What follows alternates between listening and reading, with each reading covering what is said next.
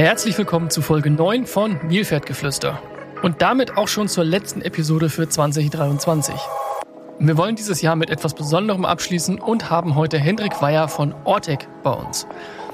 Ortec unterstützt das Projekt Nilpferdgeflüster seit Folge 1 und wir sagen erstmal ein riesiges Dankeschön an das gesamte Ortec-Team für die Unterstützung. Im Podcast sind wir immer auf der Suche nach Lösungen. Heute dreht sich alles um Software. Das Thema Dienstplanung ist dafür das beste Beispiel. Je mehr Mitarbeitende gestalten können, desto besser. Und genau das ermöglicht Ortex Software zur Personaleinsatzplanung.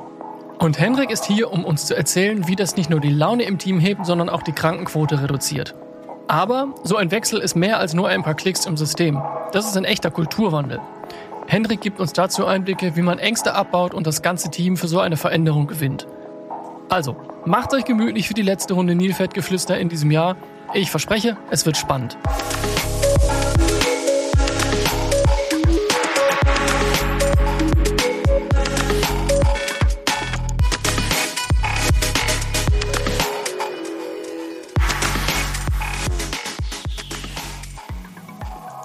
Großartig. Ähm, und unsere Zuhörer, jetzt werden wir das Geheimnis lüften, wer eigentlich Orte ist, unser, unser Sponsor. Und ähm, ich möchte mich zuerst bedanken, weil ähm, Autec hat uns ähm, äh, sehr stark uns unterstützt bei der Kreation oder die Gründung äh, vom Wildcard-Geflüster, äh, wo wir eigentlich auf der Suche sind nach Lösungen für den Pflegemangel oder das Problem der Pflegeknappheit. Und ihr habt eine Lösung. Und, äh, wir möchten jetzt endlich mal hören, was sie eigentlich tut, wer wir sind. Äh, und ich freue mich sehr, dass du da bist. Aber vielleicht kannst du zuerst erzählen, wer bist du?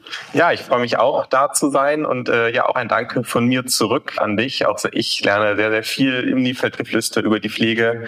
Ich bin äh, Hendrik Weyer, ich arbeite bei Ortec, bin ich zuständig als Bereichsleiter für den kompletten Bereich äh, Healthcare. Und da fallen ja alle in Deutschland ansässigen Projekte im, ja, der Personaleinsatzplanung im Gesundheitswesen äh, in meine Verantwortung. Und da ich die Finger nicht davon lassen kann, bin ich äh, selber auch häufig noch in den Projekten aktiv, ähm, das heißt vor Ort beim Kunden, um ja genau da aus erster Hand die Informationen zu kriegen, wie die Pflege äh, eigentlich arbeitet und was wir am besten tun können. Sehr gut. Und wie, das mir in die äh, Vorbereitung erzählt, du hast ja selber auch Erfahrungen gesammelt, also beziehungsweise deine Hände am Patienten gehabt, warst auch im Gesundheitssystem ähm, mehr oder weniger aktiv. Kannst du da mal etwas erzählen? Was waren deine ersten Erfahrungen?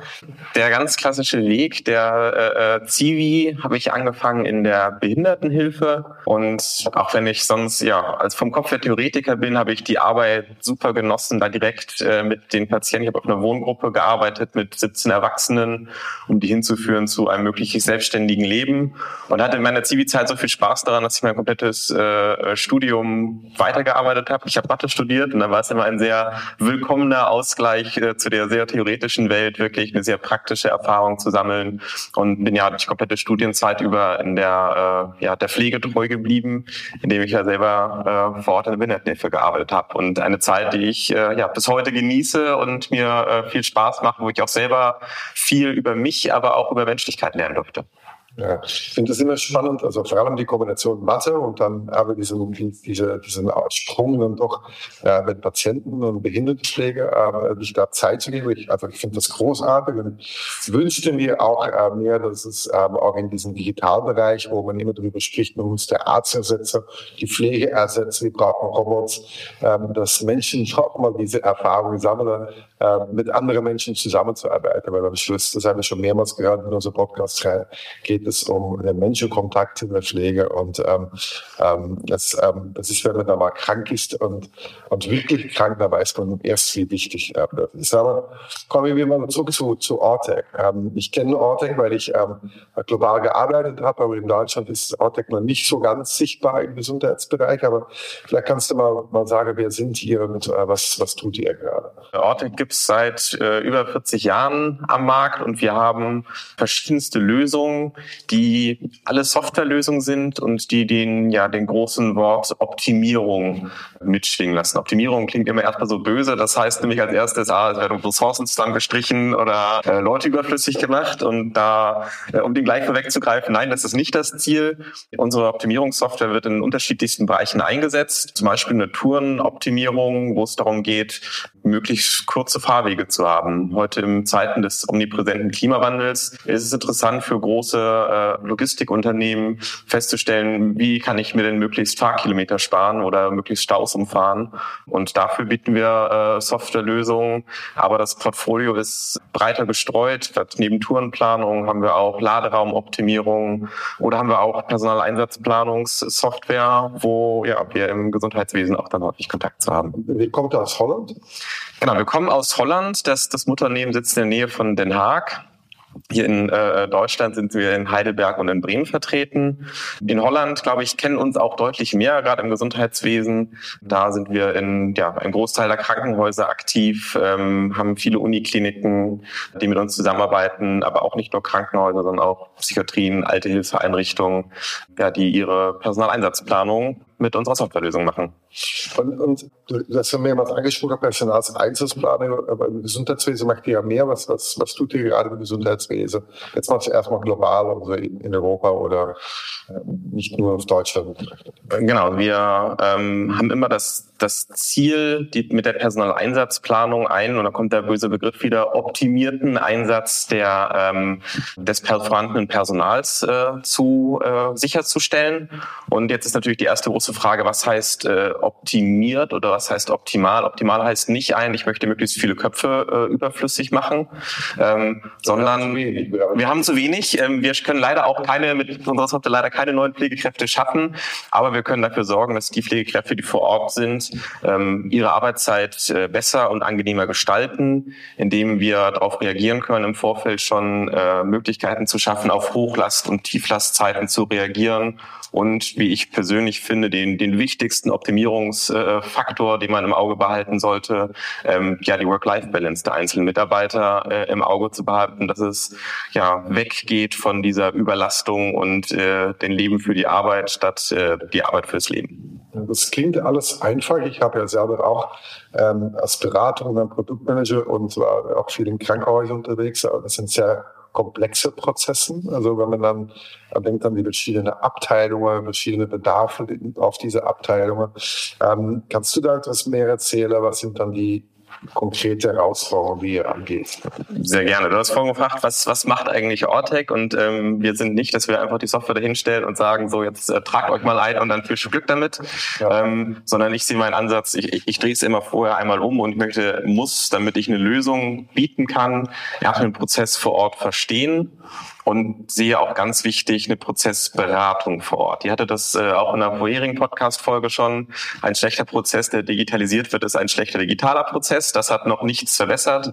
Ähm, Alexandra Poster, äh, der, der. Äh, richtig, und dem stimme ich äh, voll und ganz zu. Ähm, sondern es geht immer darum, auf die Prozesse hinzugucken. Und das Besondere, wie ich finde, bei dem Thema Personal oder Personaleinsatzplanung ist, dass es ein Bereich ist, der nahezu jeden Mitarbeiter innerhalb eines Krankenhauses, ich bleibe beim Beispiel Krankenhauses betrifft. Das ist die Stationsleitung, die selber die Planung erstellt. Das ist der Mitarbeiter, der einen Dienstplan bekommt. Das ist die Personalabteilung, die für die Lohnabrechnung sicherstellen muss.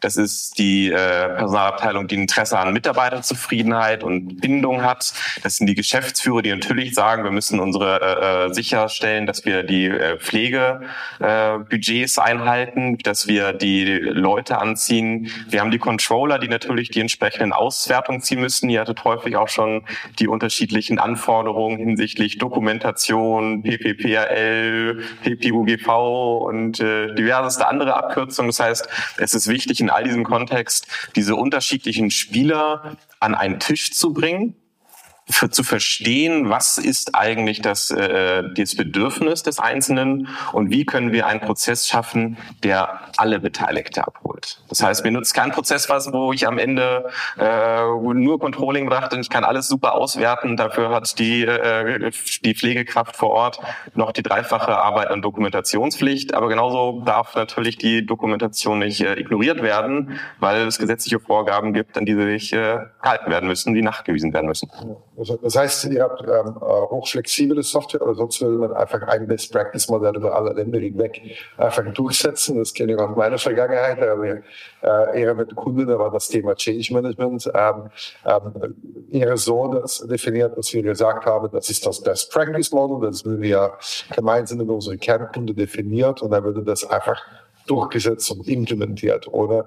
Eine Berücksichtigung auf die lokale Kultur. Also das heißt, wenn, wenn eure Erfahrungen sind ja auch in, Skandinavien unterwegs, in Holland und, und jetzt auch in Deutschland. Ähm, was, wie, wie, wie ist das dann, wenn, wenn man jetzt so Modelle hat aus, aus Holland und Skandinavien und bezieht sich das jetzt auch auf Deutschland, wie, wie groß sind die kulturellen Differenzen? Weil das hat ähm, sicher schon einen Einfluss auf die Implementierung. Auf, auf jeden Fall. Hat einen sehr großen Einfluss darauf. Ähm, ich sage mal so, dass das Gesundheitswesen, gerade im Bereich Digitalisierung, hinken wir in Deutschland so ein bisschen hinterher, gerade im Vergleich zu unseren Nachbarländern im Norden oder auch zu Holland. Ähm, das, das Thema digitale Einsatzplanung als äh, ja, Möglichkeit, mich als Arbeitgeber auch attraktiv zu positionieren, als Möglichkeit, dem Mitarbeiter eine Selbstorganisation zu ermöglichen, haben wir in Holland schon mit Kunden vor 15 Jahren besprochen. Da war das in Deutschland noch nicht mal wirklich Bewusstsein dafür, dass das ein wichtiges Thema ist. Das heißt, das, das Thema kommt äh, immer wieder auf. Ähm, natürlich arbeiten wir auch mit Best Practices und eine Software. Wir haben äh, ja viele Module entwickelt, gemeinschaftlich auch an, mit Anforderungen von Kunden, mit Entwicklungspartnern, die gesagt haben, das ist wirklich ein Need, können wir den nicht zusammen mit euch adressieren. Und dieses Wissen nehmen wir jetzt und tragen es natürlich in die Breite. Das heißt, wenn ich zu einem, einem Kunden gehe, setze ich mich auch nicht dahin und sage, so, dann erzähl mal, was wir tun sollen. Ähm, zum einen wird es, glaube ich, keine Software geben, die alles kann, was man sich so vorstellt. Ähm, zum anderen ist so eine Einführung einer Software auch immer eine Möglichkeit, Prozesse, ein Anlass zu haben, Prozesse zu überdenken. Und äh, wenn ich meinen Job in einem Satz beschreiben muss, dann sage ich immer, äh, alles muss besser werden, aber es darf sich nichts ändern. Ähm, das ist was das, ist besser? Das, das ist die große Frage. Und wenn ich frage, was muss denn besser werden, und ich frage eine Pflegekraft und ich frage einen äh, Pflegedirektor und ich frage die Personalabteilung, ich frage einen Controller und ich frage eine Geschäftsführung, werde ich, äh, wenn ich fünf Leute gefragt habe, mindestens acht Antworten haben, die, was heißt denn eigentlich besser? Und ähm, die, die damit einhergehende Angst, ähm, eine Möglichkeit, dem zu begehen, ist, als verlässlicher Partner aufzutreten. Sprich, natürlich bringe ich meinen Erfahrungsschatz mit. Ich denke mal, ein ganz gutes Beispiel, wo viele mit äh, sich identifizieren können, ist das Bereich Tarife. In vielen Häusern gilt ja eine Tarifbindung und wir haben Tarifverträge. Und ganz häufig, wenn ich zum neuen Kunden komme, kriege ich als erstes ein, naja, wir haben den Standardtarif und wir machen das so wie alle. Und ähm, in dem Moment, äh, auch da, wenn man ein bisschen unter die Motorhaube guckt und fragt, was heißt denn eigentlich äh, herangezogen zur Nacht, dann merkt man erst eigentlich, dass so an einigen Stellen Unklarheiten sind. Und da bringen wir natürlich die Erfahrung mit, was machen denn andere Kunden? Wie begegnen andere Kunden dem? Welche Lösungen sind denn ähm, ja auch nicht nur irgendwie auf, in der Theorie schön, sondern funktionieren auch in der Praxis, sodass äh, äh, alle Beteiligten abgeholt werden und trotzdem eine, Tarif, eine Abbildung des Tarifs sichergestellt ist. Das steht natürlich über allem. Ähm, aber auch da, dass alle Beteiligten abgeholt werden, das gleiche Verständnis dabei entwickeln.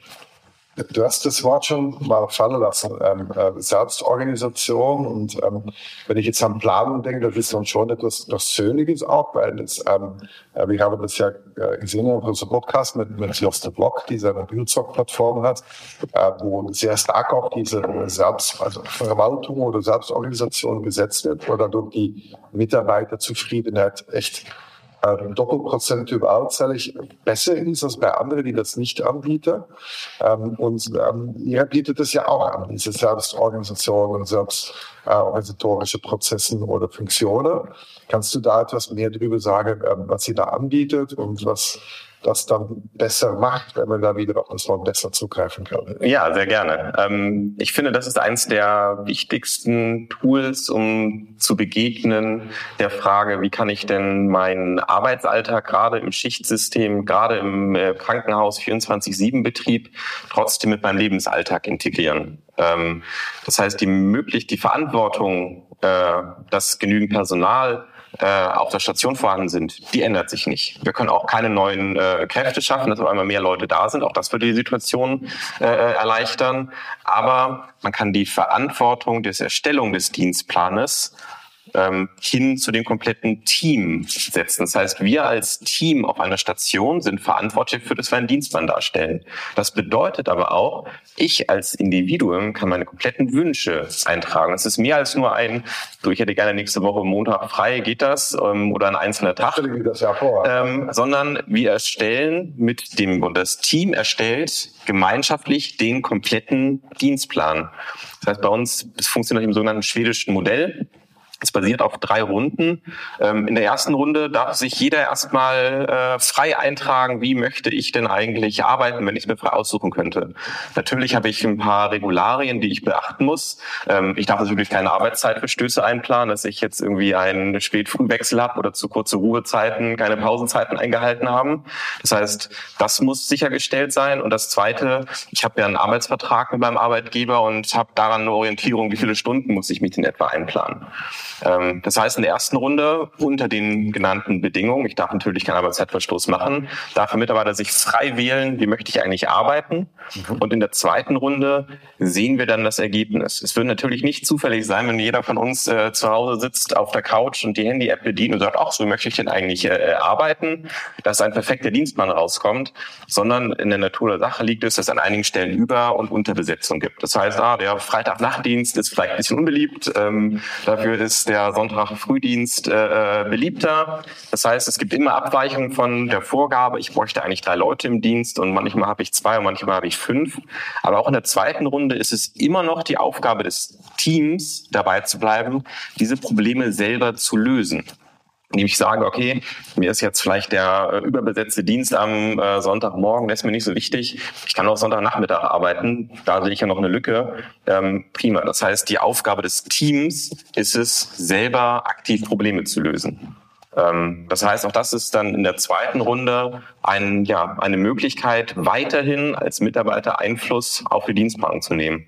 Und erst in der ja, dritten und letzten Runde ähm, kommt der Dienstplaner äh, zum Tragen äh, dann wird, ich meine, das als Zielgröße würde ich mal so etwa 80 Prozent nennen, die des Dienstplans fertig sein sollte. Ähm, und dann gibt es die letzten Konflikte aufzulösen mit ein, es gibt immer noch einen Freitagdienst, der nicht besetzt ist, etc.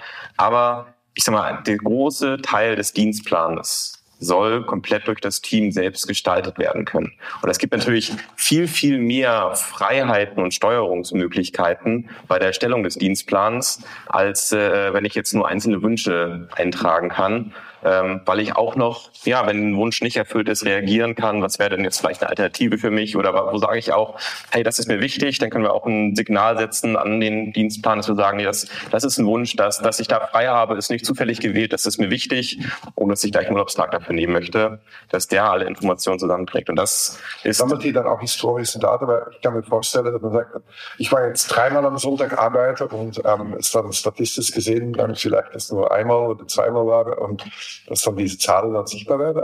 Es, also wir können unterschiedliche Kennzahlen ähm, äh, erzeugen oder äh, berechnen lassen, aber nur um, um das zu betonen, es geht hierbei nicht um eine Bewertung der Mitarbeiter oder eine Analyse mit, äh, äh der ist der, der bessere, sind wir wieder bei dem Begriff äh, äh, Mitarbeiter, der häufiger einspringt etc. Es geht nicht darum, dass wir quasi eine Datensammlung haben über den Einzelnen dann in seinem Feedbackgespräch zurück, weil du machst ja nie und immer muss ich. Aber auch heutzutage, ich brauche nur die ausgedruckten, ausgedruckten Dienstpläne hinlegen und kann die Sonntage durchzählen und kann rausfinden, wie häufig denn meine Kollegen und Kolleginnen am Sonntag arbeiten oder nicht arbeiten.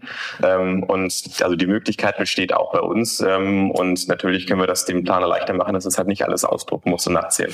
Du machst das wieder besser, weil du hast es auch mal gerade kurz erwähnt, aber Mitarbeiterzufriedenheit verbessert sich auch bei euch. Das ist, so? Genau, es ist, es ist, das ist der große Punkt. Also wir haben besser, kann ich an der Stelle sogar äh, benennen, was das eigentlich heißt. Mhm. Ähm, der, wir haben ein, ein besser für den Mitarbeiter. Das ist wirklich der Einfluss auf den Dienstplan. Der, der passt besser zu meinem Alltagsleben. Das bewertet die auch. Das, misst das, das auch in Mitarbeiterzufriedenheit? Oder das misst sich in der Mitarbeiterzufriedenheit. Ich glaube, jeder kennt das von uns, wenn ich jetzt meine Wünsche, die ich so äußern kann im Rahmen meines Arbeitskontexts, wenn die stärker berücksichtigt werden und äh, ich da wirklich sehe, dass ich einen Einfluss habe, äh, ja, gehe ich motivierter zur Arbeit, bin begeisterter dabei ähm, als auch, dass ich ja eine viel engere Mitarbeiterbindung habe. Das heißt, die Mitarbeiterzufriedenheit ist äh, genau der Punkt, den ich als primäres Optimierungsziel sehe, um den Begriff noch einmal zu erwähnen, ähm, dass der wirklich als als ja Key Ressource im kompletten Krankenhaus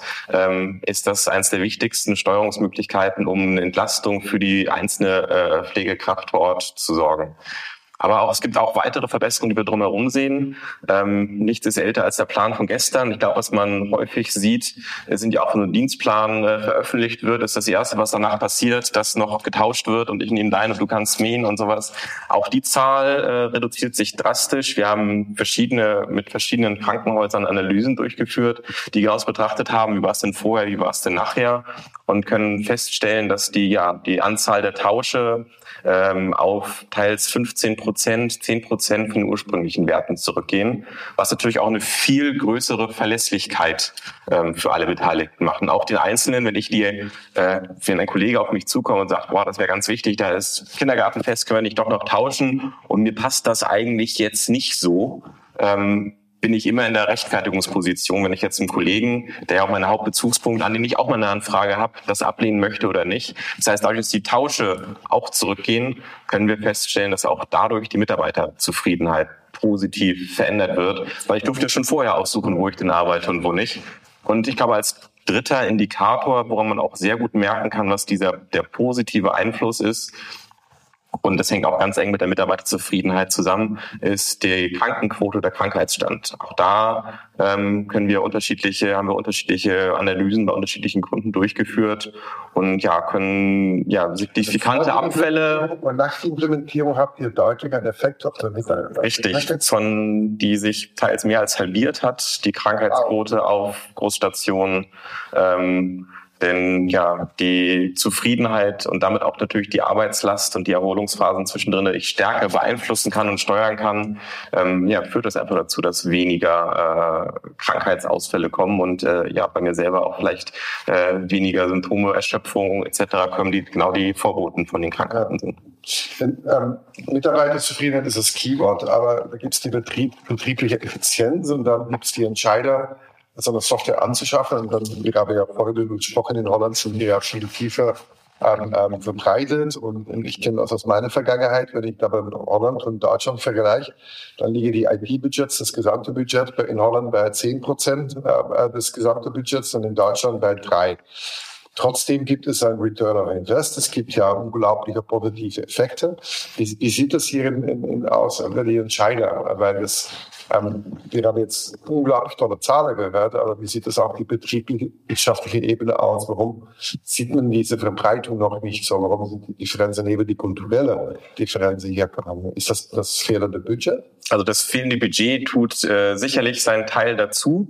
Ähm, und an einigen ist es kein fehlendes Budget, aber man holt das zurück. So. Man, man, holt es zurück, aber man muss den Return of Invest erstmal messbar machen, äh, auch den, den, den Case dafür formulieren.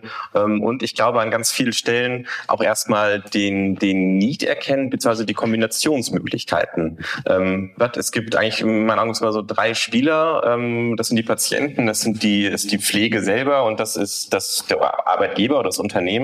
Und solange ich mich nur auf einen von diesen drei äh, Achsen äh, konzentriere oder eine komplett vernachlässige, wird immer ein Prozess entstehen, der ins Wanken gerät oder der, der, der ins Trudeln gerät. Ähm, das heißt, es nützt nichts, wenn ich eine Mitarbeiterzufriedenheit erreicht habe, wenn ich die tollste Software anfinde, aber draußen ein Jahr später pleite gehe, weil ich äh, die Zahlen nicht mehr leisten kann. Ähm, das heißt, äh, gerade diese, dieser Dreispiel ist ganz wichtig. Und ähm, ich glaube, es gibt auch einen relativ messbaren Return on Invest, indem ich beispielsweise der ähm, während der Planung schon auf Regularien wie die PPUGV eingehen kann, darüber eine Steuerung erreichen kann, eine Analyse für mein Schichtmodellen äh, hinreichen kann.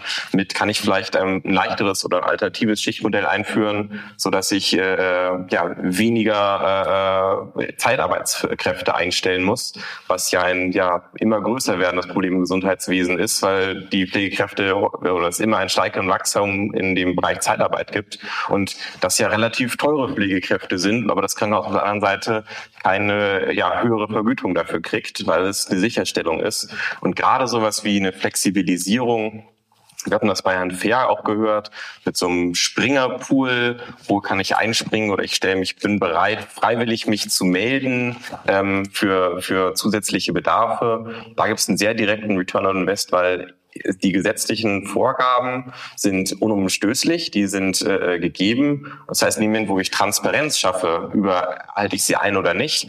Und zweitens über meine eigene Arbeitskraft. Vielleicht habe ich eine andere Station, wo gerade weniger los ist. Bei Klinikverbünden, vielleicht kann ich sogar äh, hausübergreifend Springerpools einrichten ähm, und spare dadurch immens an ja, Zeitarbeit, äh, äh Arbeitskräften und die damit verbundenen Kosten. Ich, ich habe das Thema Kultur mal angesprochen, auch ein Teil, ein Teil, davon ist halt Management und Kontrolle versus Selbstorganisation. Das hat auch mit Loslassen zu tun. So. Und da, ich, ich komme ja aus einem anderen Kulturkreis in Deutschland und ich merke das schon, auch wo ich äh, für SAP damals gearbeitet habe, das war sehr stark ähm, ähm, hierarchisch organisiert, sehr stark auf Kontrolle. Ähm, ich kann mir dann gut vorstellen, dass auch diese Software ähm, ähm, zu, zu Hemmschwellen führt, weil die Leute ja loslassen müssen, das Management.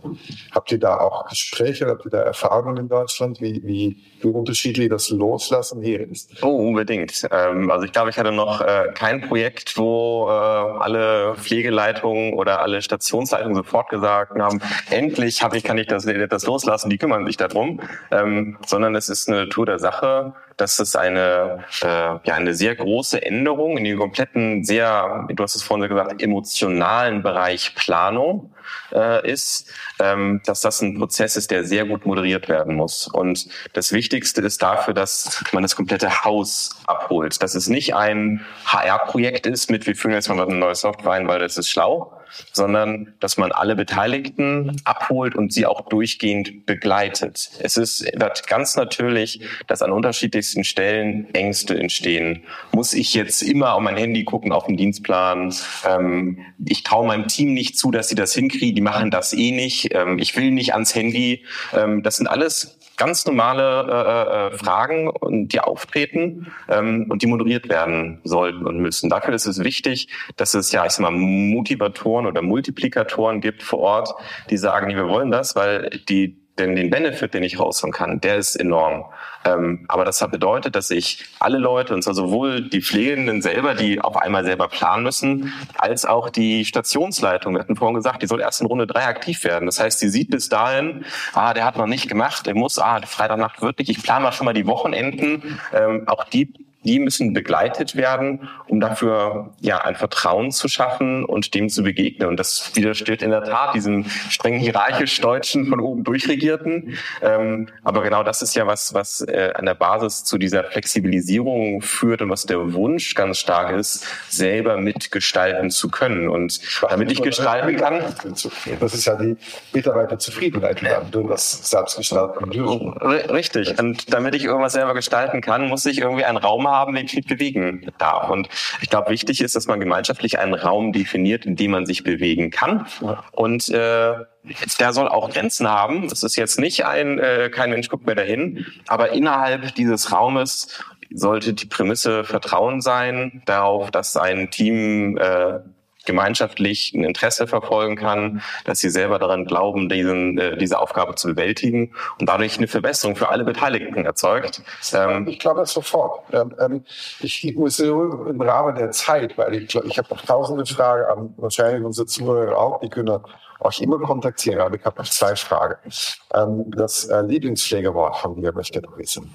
Aber ich habe da ja schon drüber nachgedacht, weil hier kam ja im Podcast von Christian Fehr, kam das auch schon. Und mein Lieblingspflegewort wäre gemeinsam. Wow. Das ist etwas, was ich ganz stark in, in, den, äh, in meiner Zeit in der Behindertenhilfe gelernt habe, wie schön es etwas ist, gemeinsam zu machen. Das kann innerhalb des Kollegiums sein, dass man ja, gemeinschaftlich sich den Herausforderungen stellt, ähm, dass man sich auf den anderen verlassen kann, aber es ist auch das gemeinsam an der Stelle mit den Patienten, dass man sieht, welche Veränderungen, welche Verbesserungen es gibt, das direkte Feedback, äh, was man kriegt, diese, diese ja, gemeinsame Erfahrung, das wäre für mich mein Pflegeberater. Jetzt kommen gemeinsam auf zwei Samen. Meine letzte Frage. Stell dir mal vor, du hast dein Bein gebrochen, liegst im Krankenhaus, in einem Bett, in einem Zweizimmerbett. Mit wem würdest du dein Zimmer teilen, ein Patientenzimmer? Ah, ich wer auch immer dann der zuständige äh, Gesundheitsminister wäre. Und zwar weniger, weil ich ihn grundlegend bekehren mit Karl Lauterbach, wunderbar, sehr gerne. Ähm, weil ich einfach an vielen Stellen, glaube ich, ähm, mehr verstehen möchte, mehr die Beweggründe verstehen möchte. Ähm, und ich bin selber viel, ich kenne die, die Sicht des Dienstleisters, ich bin selber viel in Häusern aktiv und ich würde viel mehr noch über die, die Perspektive der Politik erfahren und äh, darüber, ja, welche auch die haben äh, ja Richtlinien, Orientierungshilfen, Entscheidungsgrundlagen und da noch stärker darüber zu erfahren und ja gemeinschaftlich überlegen, wie man die denn am besten äh, zusammen integrieren kann, um eine ja, ganzheitliche Verbesserungen an Enden zu erreichen. Ich hoffe nicht, du brichst dann Bein, aber ich hoffe, dass du dieses Gespräch hast. Ich bedanke mich für dieses Gespräch, lieber Henrik. Und ich bin da sehr gespannt, wo ihr in einem Jahr steht und ob dann auch diese Ansätze, die man im Ausland schon sehr erfolgreich umgesetzt hat, auch hier äh, umgesetzt werden. Vielen lieben Dank und ähm, ja, bis äh, das nächste Mal. Ja, auch von mir. Vielen lieben Dank.